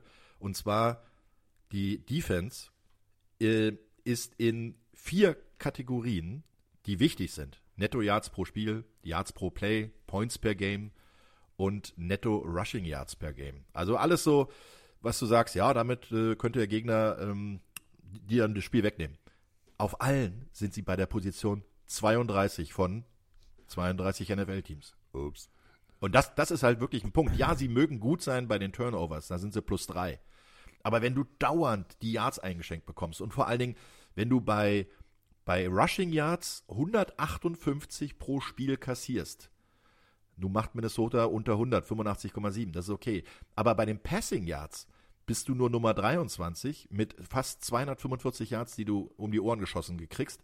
Und da ist nämlich genau die Stärke von den Minnesota Vikings. Da sind sie mit 272 Yards pro Spiel an Position Nummer 3. Und sie können Pässe werfen bis in die Endzone. Also das, das wird einfach, das, die können nicht mithalten, bin ich der Meinung, mit der Power von äh, den Vikings. Ich bin aber jetzt ein Partypuper. Wenn du die ganzen Zahlen rausknallst, knall ich auch eine Zahl raus. Minnesota schafft es leider, den Ball aber auch nur für 85,7 Yards zu laufen. Das heißt, es ist ja schon eindimensional. Also wenn ich Denver wäre, würde ich sagen, alles klar, alle auf Dobbs und wir treffen uns auf drei. So, also. Ähm, aber den Druck haben sie ja eigentlich. Ja, das ist, das, Für, ist, das also ist eben der Punkt. Aus Sicht der, der Vikings, ne? Ja, das ist, das ist eben der Punkt. Da müssen halt die Jungs wirklich so über sich hinauswachsen. Haben wir jetzt ja auch bei den Commanders gesehen, die haben äh, ihre zwei top pass abgegeben. Wir haben gesagt, ah, es wird nix. Und plötzlich eine Woche später kamen die Helden aus der zweiten Reihe, haben gesagt, okay, so, dann wollen wir mal hier fürs Bewerbungsvideo für die nächsten Teams mal abliefern. Ich bin, ich bin sehr, sehr gespannt. Vielleicht siehst du öfter Justin Simmons als Safety Blitz unterwegs sein. Da muss natürlich aber auch alles passen. Da muss äh, Joel, der äh, Linebacker, irgendwie die, nach, sich nach hinten fallen lassen. Da musst du schon kreativ arbeiten. Aber ich glaube, es wird ein, ich glaube, es wird ein spannendes Spiel ja, spannend da- das sollte gegeben sein. In der NFL sind sie ja fast immer spannend. Also das ist ja, außer wir blicken zurück nach 1940, wie wir ja vorhin getan haben. Ja, oder 1934. Ja, oder 22. Ja, 22, als die Alaska Mammuts gegen die, äh, nicht, äh, gegen die, gegen die Portland Pinguine gespielt haben. Soll ich nochmal sagen, wer das war? Nee, danke. Ich hab's mir, ich hab's mir nicht gemerkt. Ich zitiere Sherlock, man muss sich einfach in seinem Gedankenpalast auch manchmal gewisse Schubladen noch frei halten. So. Okay, sehr schön. Äh, apropos frei halten. Ähm, äh, jetzt, ist, äh, jetzt ist Andreas dran mit seinem ersten Tipp. Nicht, dass wir hier alle voneinander abschreiben, das wäre ja doof. Die Vikings machen das. Ähm, wie gesagt, die, was wir eben sagten, die können, werden da nicht mithalten können. Ähm, der Dobbs hat mich da letzte Woche fasziniert. Äh, insgesamt finde ich den ja faszinierend. Ich fand den bei Tennessee schon interessant. Und ähm, bei allem Aufwind, den Denver hat und auch wenn es für sie ein Heimspiel ist, da werden sie nicht mithalten können. Gehe ich äh, voll mit, auch wenn es kein Spiel sein wird wie am 15. Oktober 1922 zwischen den Rock Island Independents und den Evansville Crimson Ah. Giants, wo es 60 zu 0 ausgegangen ist. Nein, äh, das wird, ähm, äh, ich glaube schon, aber auch relativ deutlich werden. Ich, ich schätze mal so, ja, leider schafft halt die Offense der, der, der Denver Broncos nicht wirklich was, wenn es um Punkte geht. Also ja, sie sind bei 21,8, aber diesmal werden es, glaube ich, wahrscheinlich nur 17 und äh, Minnesota 27. Frank the Tank, unser Lieblings-Denver Broncos-Fan, der Grüße gehen raus, wird uns hassen dafür. Äh, ich tippe jetzt auch einfach mal auf äh, Lila. Lila, der letzte Versuch. Äh, es ist nicht der letzte Versuch, denn äh, fünf Siege in Folge, da kommt jetzt, glaube ich, mit Dobbs noch ein Sechser daher. Ja, sind wir uns ja mal ausnahmsweise einig. Das ist ein Moment des Schweigens hier würdig. Ja, sehr schön. So, geschwiegen haben wir. Jetzt geht's allerdings weiter, äh, denn jetzt äh, kommen wir nicht zu den Winnipeg Blue Bombers gegen wen auch immer, sondern äh, die Seattle Seahawks gegen die Los Angeles Rams. Die Los Angeles Rams haben äh, Carson Wentz verpflichtet. Das nur so am Rande erwähnt. Also Prince Harry ist wieder da. Und äh, die Seattle Seahawks, äh, die haben ja einen Sieg durch ihren Kicker eingefahren. Das muss man halt auch ganz deutlich so sagen. Und die Rams, die hatten eine Bye Week. Und jetzt äh, Liegt natürlich an äh, Coach Sean McVay. Macht er aus Cooper Nakur, was für ein Wortspiel, jetzt äh, das äh, Duo, was tatsächlich richtig gut funktioniert. Wird Stafford wieder zurückkommen? Fragen über Fragen. Also dieses Spiel wirft die ein oder andere Frage auf. Also Stafford, äh, dicker Daumen, der ist, äh, ich habe das heute Morgen nochmal gecheckt, der ist tatsächlich wieder voll im Training. Aber wie du ganz richtig sagst, das heißt ja für Sonntag noch nichts. Ähm, und auch mit ihm acht Touchdowns, sieben Interceptions, 19 Sacks. Ähm, das ist eigentlich, ist da jetzt nicht der große Unterschied. Und dass Prince Harry jetzt wieder da ist, äh, ich bin da ja nur leid geprüft, ähm, lässt mich jetzt auch nicht positiver denken. Und wenn ich mir denn die andere Seite angucke, ja, oder du hast es jetzt eben schon gesagt, bisher war ja mal Mr. Automatic Cooper Cup. Der ist momentan der dritte äh, im Bunde äh, bei den Rams und Puka Nakua führt da wirklich äh, die Nummer an, hat aber auch nur trotz seiner 827 Yards nur zwei Touchdowns gemacht. Ja, Ja. und äh, er war ja, die ersten ähm, Spiele war ja Cooper Cup nicht dabei. Da hat natürlich äh, Nakua sehr davon profitiert. Und diese Kombination hat sich jetzt so ein kleines bisschen angeglichen, muss ich sagen. Ähm, Cooper Cup ist jetzt natürlich wieder der Erste, wo hingeguckt wird, egal welcher Quarterback da auf dem Feld stehen wird. Aber Matthew Stafford ist ein harter Hund. Also wir erinnern uns alle, dass er auch zu seinen Zeiten in Detroit äh, mit einer kaputten Schulter weitergespielt hat. Und ähm, wenn der irgendwie spielen kann, dann wird er definitiv spielen wollen, weil das Spiel am Sonntag, wenn er denn spielt, wäre sein 200. Spiel insgesamt in dieser Karriere. Das ist doch schon mal ein Meilenstein, also das muss man sagen. Und ähm, er ist seit 15 Jahren dabei. Der weiß also, was sein Körper kann und was er nicht kann. Und wenn er 198 Yards noch wirft, dann zieht er an einem legendären Matt Ryan vorbei bei den äh, meisten Yards äh, bei den ersten 200 Spielen wäre er dann an Position Nummer 2. Wer hat die meisten nach 200 Spielen? Was meint ihr? Dan the Man. Nein, Carsten, nein. Nein, warum nicht? Nein. Da, da gab es so einen Typ, der, der wurde von San Diego nach New Orleans geschoben und dann hat Ah, er 55.439 Yards in seinen ersten 200 Spielen geworfen. Shorty. Ja, Shorty. Drew Brees, genau. Und Matthew, Matthew äh, Stafford könnte jetzt da an Position 2 ziehen. Äh, ich glaube nicht, dass er 1300 Yards werfen wird, also das kommt er an Drew Brees nicht ran. Aber ähm, das, das ist ein Spiel, das möchte er gerne spielen und er möchte immer gerne spielen. Und er hat natürlich auch die Möglichkeit, ähm, sein Spiel quasi mit Nakur, natürlich auch äh, mit Cooper Cup ähm, zu spielen. Und dann kann man vielleicht noch gucken, dass so ein Kyrene Williams, der so ein bisschen unterm Radar ist, nachdem ja Cam Akers auch weggegangen ist, äh, so mit 97 Laufyards immerhin 456 Yards erzielt hat. Also der hat einen relativ guten Schnitt mit 4,7 Yards und hat auch schon sechs Touchdowns erzielt. Also ich glaube, die Offense ist, ist ordentlich. Die Defense macht mir ein bisschen Sorgen bei den äh, LA Rams. Also die ist bisher gerade mal mit 19,8 Punkten im Schnitt okay, aber gerade mal 19 Quarterback 6. Das, das hat sonst Aaron Donald in einer Saison alleine gemacht. Ja, Wenn wir in Woche ein- fünfeinhalb. Entschuldige. Genau, wenn wir in Woche 1 springen, äh, da sah das bei den Rams ja noch richtig dynamisch, richtig gut aus. Da ging es unter anderem gegen die Seattle Seahawks, der erste große Auftritt von äh, Puka Nakua. Jetzt, äh, da hat die Pocket gehalten. Jetzt ist es eher so, ja, Matthew Stafford regelmäßig auf der Flucht, kein Wunder, dass der Daumen irgendwann dick wurde. Und jetzt müssen wir natürlich einfach mal wirklich eine Sache betrachten. Die Seattle Seahawks können eins, nicht nur DK Metcalf in Szene setzen, sondern die können vor allem richtig bestialisch guten Pass Rush. Also Matthew Stafford, wenn er denn sein 200. Spiel antritt, der wird keinen leichten Arbeitstag haben. Nee. Definitiv nicht. 30 Sacks, damit sind sie an 5, an 10. Stelle bei den Quarterback-Hits. Das Einzige, was sie nicht mögen, sind so, so, so Pässe auf den Running Back, so Swing-Dinger oder sowas. Aber für den Rest ähm, sind die zornig. Und ähm, wie, wie Roman es eben schon sagte, also ich, ich habe den äh, Stafford schon bei Georgia gesehen. Das ist mal so eine ganz ehrliche Haut. Das ist auch so ein echter Arbeiter-Quarterback. Also insofern würde mich das sehr betrüben, wenn der am Wochenende da wieder richtig Schläge kassiert. Aber die Wahrscheinlichkeit ist gegeben. Ähm, und wie du schon sagst, auch die Offense von Seattle mit Gino, ähm, ja, elf Touchdowns, sieben Interceptions ist jetzt nicht so, aber er verteilt den Ball ja gut über Metcalf, über Lockett, über Jigba. Ähm, das wird nicht einfach. Wenn wir eine Sache mal Revue passieren lassen, Geno Smith. Woche 1, Woche 2, Woche 3. Und dann ging es so mehr oder minder abwärts. Haben viele gesagt, ah, das wird doch nichts. So, jetzt, letzte Woche, Woche 10, gegen die Commanders, 369 Yards, davon alleine 98 Yards auf DK Metcalf. Tyler Lockett durfte auch nochmal fast an der 100 schnuppern, also auch mit 92 Yards. Die Seattle Seahawks Offense, Genie und Wahnsinn dicht beieinander, denn jetzt ist aber tatsächlich wieder Genie angesetzt. Kann man nur hoffen für die Seahawks, äh, weil sie haben ähm, so ein bisschen Up-and-Down-Saison. Ne? Du Ja. verlierst das erste Spiel gegen die Rams und das ist ein wichtiges Spiel heute, also jetzt am Sonntag, weil wenn du ähm, noch irgendeine Chance haben willst, äh, an den 49ers vorbeizuziehen, da kommen ja noch zwei Spiele, da musst du irgendwann mal einen, einen Sieg mehr machen als sie. Und die, die haben das Spiel gegen die Rams verloren. Gut, den direkten Vergleich wird vielleicht am Ende der Saison nicht unbedingt zählen, weil ich schätze die Rams nicht so stark ein, dass sie nach 3-6, dass sie jetzt stehen, noch in die Playoffs einziehen werden. Aber mit 6-3 als Seattle Seahawks und ähm, einem punktgleichen oder mal Sieg, Niederlagen gleichen 49ers-Team müssen sie dann irgendwann mal einen mehr gewinnen.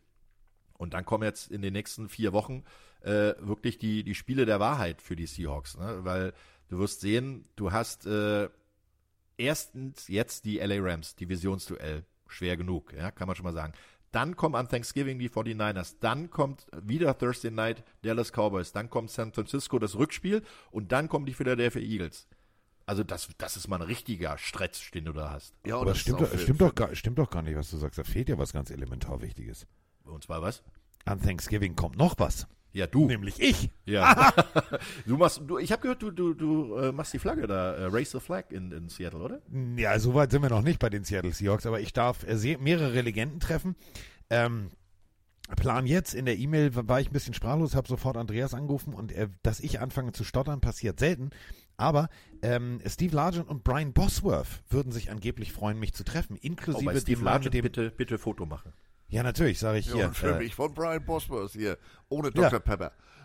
Dann sage ich nur hier, the boss is in the house. Für alle, die jetzt sagen, hä, wer? Ähm, hört uns, äh, also hört euch mal unser äh, Seattle Seahawks Special an. Steve Largent, ähm, selbe Hautfarbe wie Roman, ähnliche Körpergröße, ähnlich große Hände, äh, der Der erfolgreichste ist viel Receiver. kleiner als ich. Ist er nicht, der ist 1,84. Dann ist er viel kleiner, sechs Zentimeter. Ja, sechs Zentimeter in der damaligen Zeit. Der war, also, entschuldige bitte, das muss man ja, die, die Menschheit ist ja auch größer geworden währenddessen. Also, ähnlicher Typ, so wie du. Ja, 5'11, also der, der ist ein, ist ein Zwerg. Also sei mal ehrlich, 5'11 ist ja nicht wirklich groß. Also, Super, aber- das wird, aber das Hände wird, eine, hat er. Das wird eine ganz tolle Eröffnungsmoderation, wenn ich da stehe mit ihm. Sag ich so, Roman Motzkos, the German receiver legend who's always talking about äh, Dach auf, der Tür zu in Dallas, says you are a Zwerg ja, 5'11". 1,80 Meter, also das ist ja nur wirklich 10 Zentimeter Unterschied. Thank you very much, sagt er dann und dann Er ist ist, er weg. er ist eine Legende als Receiver, aber er ist nicht riesig. Er ist ein riesiger Receiver. Ja. Er ist ein Das- riesiger das Receiver. Lassen wir es so. okay, Also ja. mit 5'11 äh, in, in Augen von Roman Motzkos ein Zwerg, aber trotzdem ein riesengroßer Spieler, vor allem aber auch ein, ein riesengroßer Mensch. Und Brian Bosworth, wenn ihr ihn nicht kennt, The Boss, der Mann, der sich einfach mal selber mit dem Helm auf den Kopf gehauen hat und der, äh, ich sag mal so, Die sind gar nicht so hart. der Typ ist äh, wirklich, äh, der ist ein Knaller. Also Andreas und äh, ich, äh, wir haben ihn früher schon geliebt und wir lieben ihn noch immer. Und wenn der da ist, ich glaube, dann, dann bin ich völlig starstruck, dann mache ich gar nichts mehr. Dann lasse ich auch DK Metcalf links liegen und sage, ich gehe mal aus dem Weg da. Vor allem behalt dein Hemd an. Behalte Ja, dein genau. Hemd an, ich will den echten Helden sehen. Geh mal da rüber. So, und Pete Carroll, ähm, also ich bin, ich bin sehr aufgeregt. Also die Seattle Seahawks, äh, ja, ich darf da hin. Gegen die äh, San Francisco 49ers. Roman ist ein bisschen Aber das ist erst neidisch. nächste Woche. Diese Woche müssen wir ja gegen Denver ran. Und das. Äh, Ja, das gewinnen spannend. die. Ja, Ja, glaub ich ich glaube auch. Ich glaube glaub auch. Also wollen wir schon tippen? Oder? Ja. Ja? Also wer, wer Ja. spielt denn gegen Denver jetzt? Da bist du jetzt völlig wir, lost. Wir, wir essen zeitig. Nein, ich meine, ich spiele Genau. natürlich gegen die Rams. Hast ja. Äh, du, ich bin unterzuckert. Ich muss was essen. Nee, du bist unter Hopf, das ist das Problem. Über- hab Nee, ich erstmal erstmal essen. Erstmal Grundlage schaffen und dann. Habe ich dann übrigens gestern, ihr wisst ja, Moni ist ja gerade im Krankenhaus, und dann saß ich da unten und da war da so ein Monitor so mit Gesundheitsinformationen und ich musste lustigerweise sofort an Heddergott denken. Ich wollte auch ein Foto machen. Da war äh, Tipps für den guten Schlaf, äh, bla bla bla, im Krankenhaus. Hopfen hilft. Ja, siehst du? Hopfen Ja. Immer. Medizinisch fundiertes Wissen. Habe ich auch nur gedacht, die gucken doch jetzt blöd, wenn ich auf die Tanke gehe, Moni drei, drei halbe hole und sag, hier da draußen steht Hopfen, hilft beim hilft, Schlafen. Genau. Ja. Hau dir mal einen rein. Das Äh, war eher ab- in Tropfenform, nicht in Flaschenform wahrscheinlich dann. Ach so, ja, okay, das ist auch wieder wahr. ähm, Intravenös? Intravenös, hier schön mit der Nadel, Frankfurter Applaus. Ah nee, Frankfurt hatten wir ja schon. So, ähm, eine Sache ist für mich tatsächlich der Faktor, wenn äh, die Seattle Seahawks es mit ihrer O-Line schaffen, Aaron Donald, und das ist tatsächlich, ihr habt das ja vorhin so beiläufig gesagt, bis jetzt nur 5,56, also der ist äh, zwar immer gedoppelt und getri- getrippelt, aber der ist noch nicht der Faktor, der sonst früher war und macht dadurch die anderen auch nicht besser, weil die anderen genauso irgendwie nicht durchkommen. Also Sack Attack ist momentan bei den Rams nicht Phase und wenn Geno Smith ins Spiel kommt, kann das wirklich was werden für die Seahawks, oder? Ja, ich glaube, ähm, das wird meiner Meinung nach nicht mal, nicht mal eng. Ähm, sie werden, wenn er die Zeit hat, und er hat ja, wir haben ja gerade über die, die, die Zahlen gesprochen, er hat verschiedene Anspielstationen. Das Spiel ist für die Seahawks immens wichtig. Ähm, das werden die sich nicht vom Brot nehmen lassen, die Butter da. Ähm, ich bleibe, oder was heißt ich bleibe, ich tippe ganz klar auf die Seahawks. Ja, äh, glaube ich ähm, auch, dass die Seahawks einfach eine, eine bessere Mannschaft sind. Ähm, wir haben es angesprochen, die Seahawks äh, sind im, im Pass Rush echt ein Monster. Also dieses Jahr, sie haben, also ich, ist mein Lieblingsspruch immer, du weißt, du kriegst in die Fresse, du weißt bloß nicht woher, weil das sind zwölf Spieler, die mindestens einen halben Quarterback-Sack haben. Und ähm, das heißt also, der Druck ist sehr variabel, der da ausgeübt wird. Und damit äh, hast du dann natürlich auch, du bist nicht ausrechenbar. Du weißt nie genau, woher es kommt. Und du kannst nie genau sagen, ob es ein äh, Bobby Wagner ist oder ob es ein Brooks ist oder ob es halt ein Maffei ist, der schon sieben Quarterback-Sex hat. Also das sind alles so, die haben sogar alle mindestens einen. Also das ist nicht mal ein halber, sondern die, die zwölf, die ich da eben schon mal angedeutet habe, die haben halt richtig für, wie sagt Carsten das immer so schön, Sorgen für Krawall und Remi Demi und die spielen, Ja. die spielen Meet Me at the Quarterback. Und dann kommt dazu, dass die Defense der Denver Broncos halt echt, echt nicht gut ist und viel, viel um die Ohren kriegt. Und die haben den einzigen Vorteil, dass sie nicht ganz so viele Punkte reinkriegen, aber die lassen sich über, über den Platz jagen, die, die wissen nicht genau, äh, wo der Ball ist und äh, da haben die dann echt Probleme. Und da wird, ich glaube, auch die Rams werden da echt Probleme kriegen und die Seahawks werden das Ding gewinnen. Gehen wir alle wohl mit äh, den Seahawks, also alle da ziehen wir heute Textmarker grün an. Das wird äh, eine ziemlich einfarbige Geschichte hier. Äh, einf also einfarbig wird unser Wochenende allerseits nicht, denn Roman äh, er hat bei The Zone frei, denn du darfst Familiengeburtstag feiern. Ja, mein Papa, äh, mein Papa wird äh, 80 am Sonntag und Da fahre ich äh, natürlich hin und äh, wir machen große Familienfeier und das Ganze im Fichtelgebirge, da freue ich mich schon wahnsinnig drauf. Morgen Abend gibt es schon Schnitzel. Ja, oh, Schnitzel im Fichtelgebirge. Ich, Ja. kenn, ich weiß genau, welches Restaurant, Freunde. Man sieht wenig Teller, wenn da Schnitzel drauf liegt. Ja, genau, das sind nämlich zwei und äh, noch Beilage und so. Da ist, äh, sieht man eigentlich nichts, äh, was da drunter noch ist. Und meistens hängen sie rechts und links noch ein bisschen rüber. Also da freue ich mich wahnsinnig drauf. Ähm, gibt natürlich in Oberfranken auch ähm, das ein oder andere Gläschen, äh, Halb-Liter Gläschen sozusagen dazu. Äh, Schlafbrause. Ähm, ja, Schlafbrause, wie wir gelernt haben. Hopfen ist gut. Und ähm, viele Waldspaziergang, natürlich mit dem Hund draußen rumrennen und so. Das wird schön werden. Und dann am Sonntag, Nachmittag, abends, wenn wir dann wieder zurück, äh, müssen ja dann auch äh, am Montag wieder arbeiten und in die Schule und so. Deswegen. Aber es wird ein schönes Wochenende. Freue ich mich schon sehr drauf. Andreas, hast du es auch gehört? Roman muss Montag wieder in die Schule. Er hat gesagt, wir müssen dann Montag ja wieder in die Schule. Ja, Meine lernt. Kinder natürlich. Oh.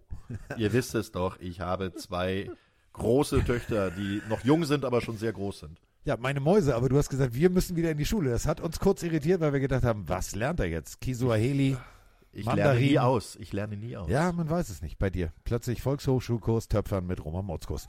Äh, apropos ähm, Sonntag. Wir hatten ja Sonntag ein äh, Public Viewing inklusive Live-Podcast geplant. Aber Kollege Andreas, der Mann mit dem zärtlichen Moin, mit dem zärtlichsten Moin seit äh, Jan Fedder, hat äh, tatsächlich uns einen Strich durch die Rechnung gemacht, denn äh, er hat zwei Corona. sogar. Er hat Corona. Zwei ist gut.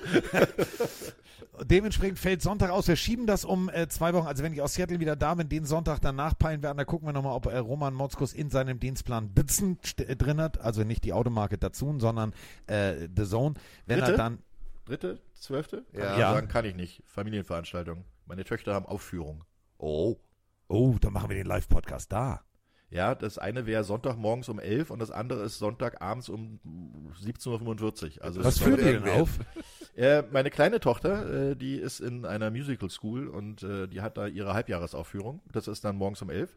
Und meine große Tochter ist in einem Hip-Hop-Dance-Kurs und die wird am Abend dann eine große ja, Tanzvorführung haben.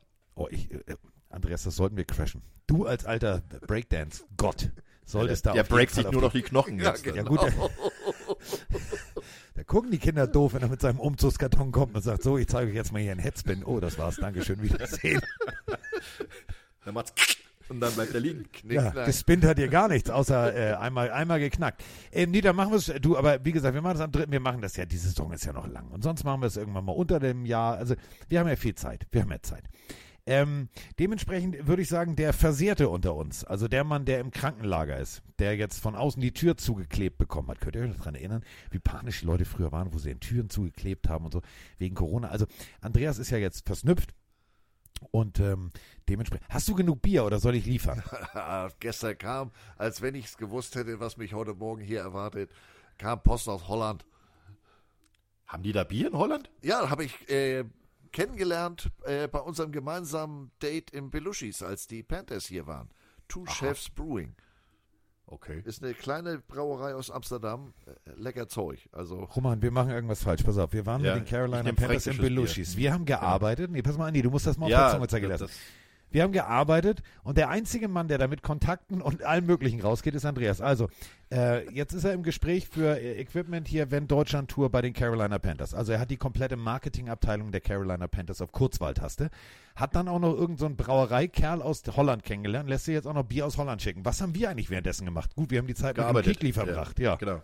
Wir waren produktiv sozusagen. ja, das ist aber das, das ist das Kreuz, wenn man in der ersten Reihe steht. Wenn man wie ich in der zweiten Reihe steht, kümmert sich um die Dann nimmt man die Krümel, Dinge. die runterfallen. Ja, Alles genau. klar, verstehe. So, äh, damit hat der Versehrte die letzten Worte. Also äh, du kannst jetzt alles sagen, was du willst, inklusive von mir aus kannst du Wort zum Sonntag. Hau raus. Ich sag schon mal alles. Tschüss. Ja, Ja. moin, moin, viel Spaß, gute Reise, komm gut wieder.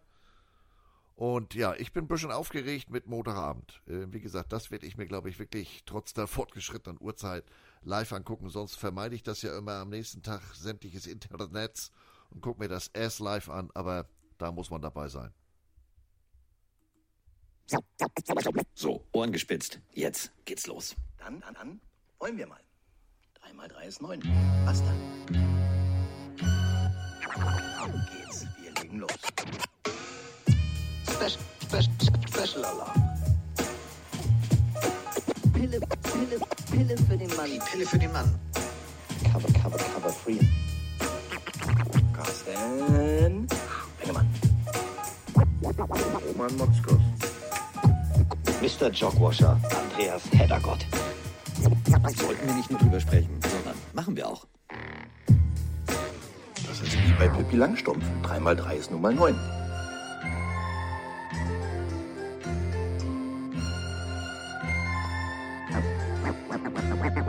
Mal 3 ist 9, wie die, wie die, wie. Und 2 ist 11. Nee, was?